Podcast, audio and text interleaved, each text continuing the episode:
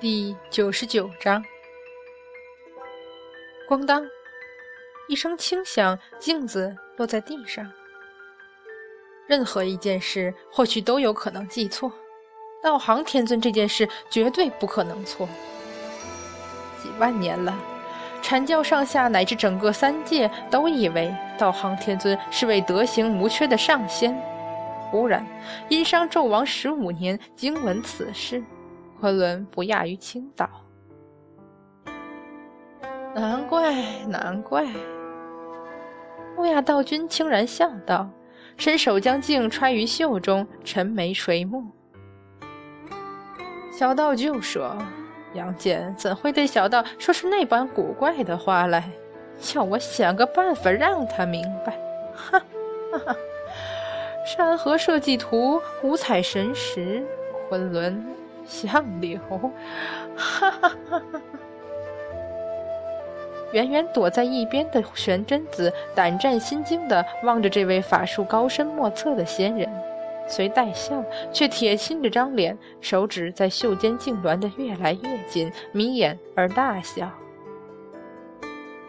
以三界为棋局，以众生为棋子，杨戬，你真是连小道也不放过吗？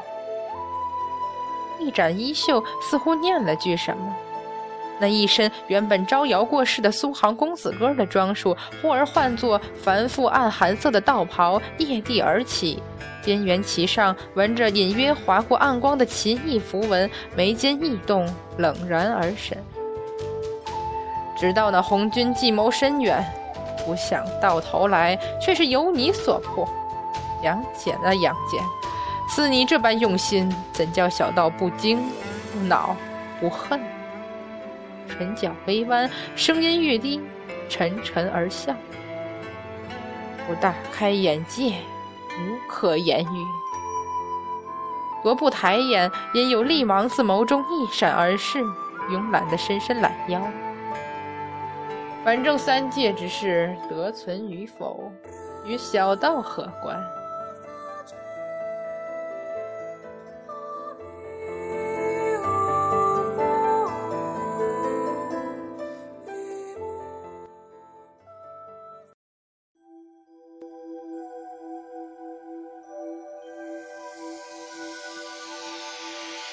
人间正是草木凋零、萧瑟之时。八百里昆仑山，风凉冷寂，浮云飘渺，却不包括某条累得连站都站不起来的龙。堂堂东海八太子就这样直接躺在山野之间，满头满脸都是秋风飘落下来的碎叶，也懒得去扶，怔怔望天，叹息难语。他几乎将整个昆仑山上上下下都翻遍了，还是不知道那昆仑仙境究竟在哪里。起初他不眠不休，直至累到眼前发黑，晕过去，再醒来时又找，如此反复，最终还是一无所得。也不知道第多少次从地上爬起来。敖春勉强架起云，跌跌撞撞地到了昆仑之巅的雪窟前。昆仑神，八太子啊，你这又是何苦？洞窟内传来的声音再次悠然而叹：“我老人家早就说了，你还是回去的好。不，沉香生死不知，因我而起。我答应了三圣母。”一定要从阐教手中拿到阴阳镜，昆仑神，敖春求您了，您一定知道昆仑仙境的入口在哪里。你法力不够，如何进得去？昆仑神，你连阵法的蛛丝马迹都发现不了分毫，即使勉强进了去，也不过送死罢了。我，我一定能。行了，龙八。且不说阐教法宝如何，你只得了，你又如何之口诀？那总要先得了阴阳镜再说。也许，也许菩萨他们会。够了！平和的声音一下尖锐起来。我老人家什么也不多说，你且自己想想，可是痴人说梦。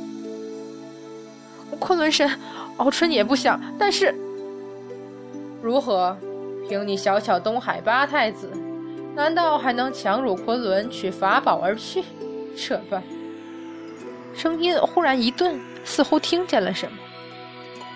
我老人家懒得与你再费口舌。寒风凛冽，敖春颓然而坐。往日也是这般，昆仑神若是忽然不答，任凭自己怎么喊，也不会有回应。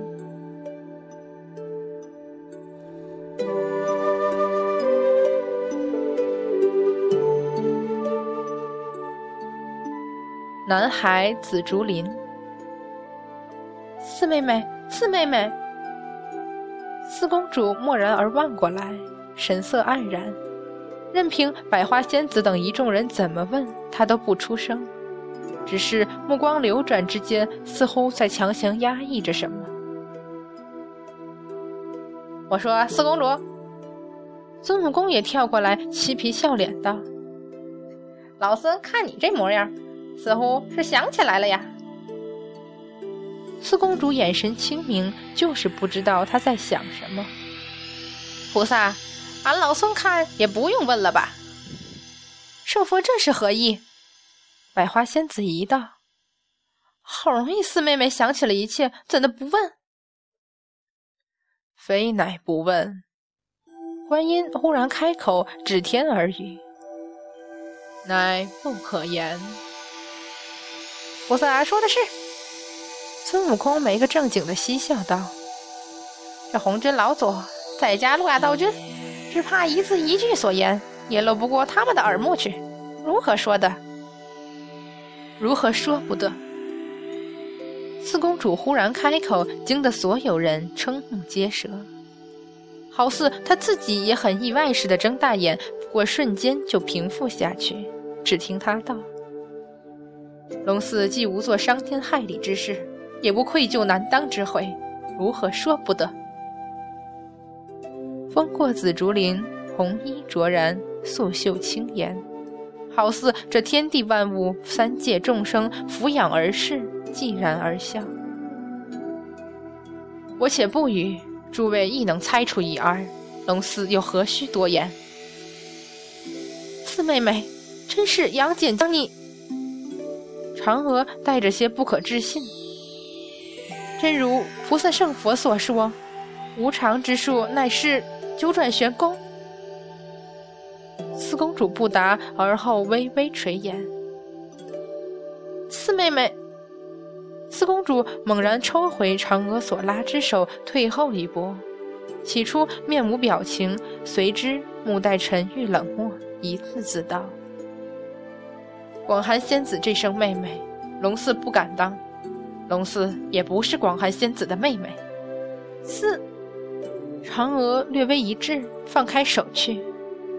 她尚未说什么，百花仙子赶忙上前劝道：“四妹妹，这是怎么了？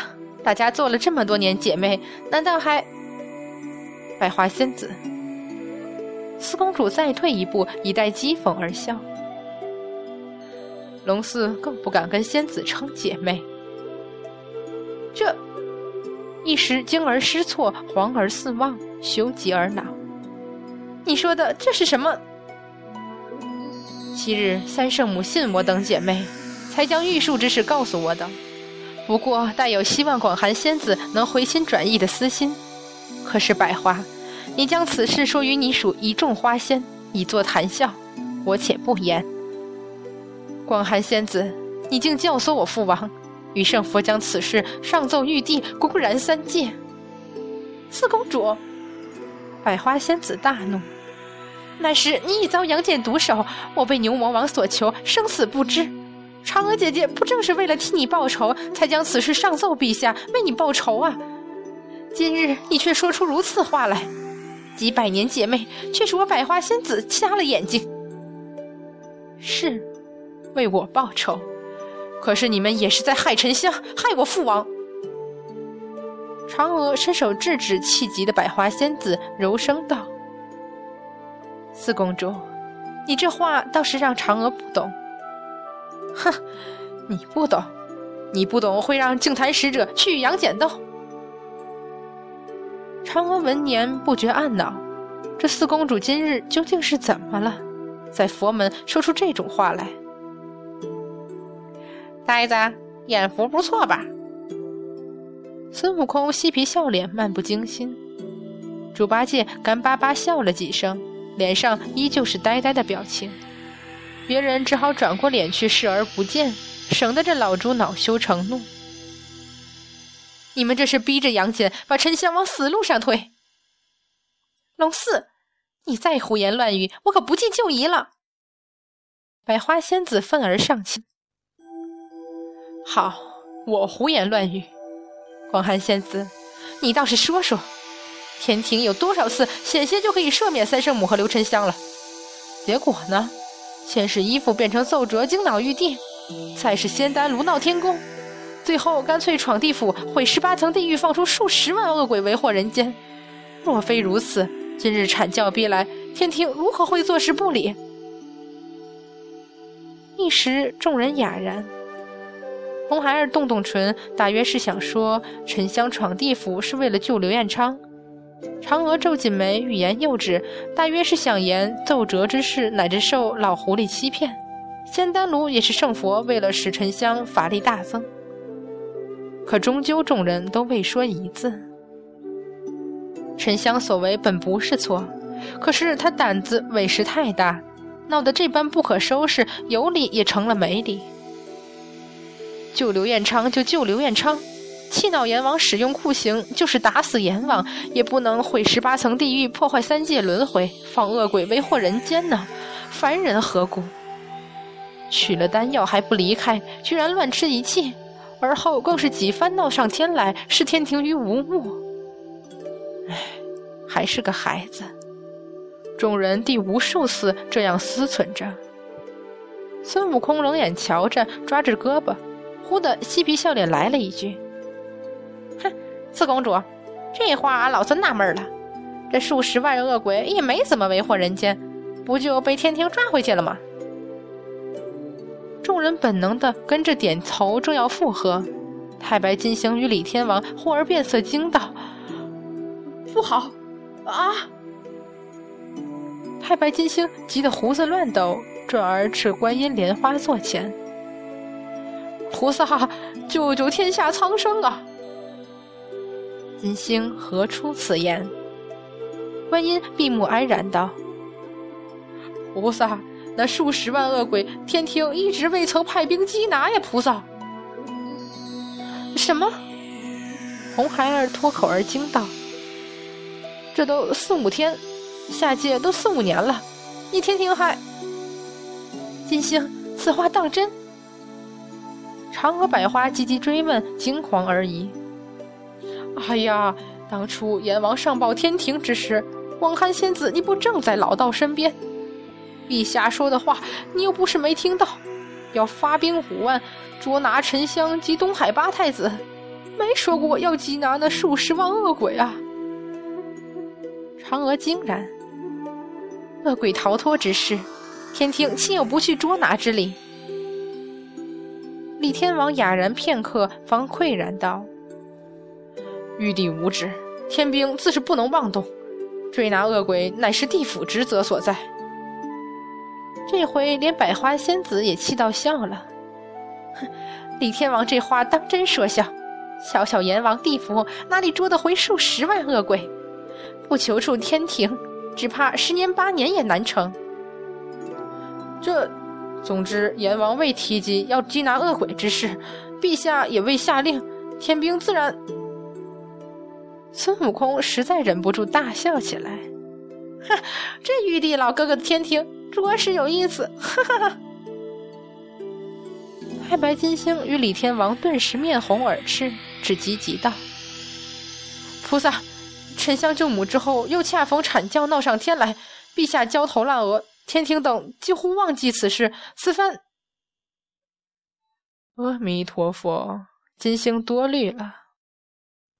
观音依旧闭目，只宣佛号道：“这数十万恶鬼早已重归地府，不曾为人间带来莫大劫难。众仙又惊又喜，红孩儿忽地脱口道：“起初天兵围攻积雷山，三太子及圣佛为扳倒杨戬，将百花仙子之事告上天去，本是打算给我父王洗脱了罪名。沉香愿抓回那数十万恶鬼，重建十八层地狱，以求天庭赦免三圣母。”百花仙子闻言喜道：“我这就说呢，难道是？”说了一半，继而僵住。此事若是沉香所为，为何他从没有说起过，也不曾用此事来求天庭赦免三圣母？这孩子他们也是瞧着长大的，了解非常。如此这般，只能说和他全无关系。菩萨，地府之事。尔等且去问地府罢了。菩萨，非是贫僧不言，言之无逆。观音未曾起眼，只淡漠道。众仙无奈，又望孙悟空：“哼，别看俺老孙，俺老孙的话你们不会信的。不如不听。”圣佛，你这说的什么话？为何我等不信？金星。不是俺老孙笑话你等，这事儿俺老孙自己也不太信。孙悟空一个翻身，翻筋斗云走了。俺老孙这就去地府瞧瞧。圣佛，太白金星喊之不及，只好和李天王一起追上去。四，嫦娥正要说什么，百花仙子已经急道：“嫦娥仙子，我们也去看看。”可是，嫦娥正欲说什么，却在望见龙四分外冷漠的眼神时，只得从他身边走过。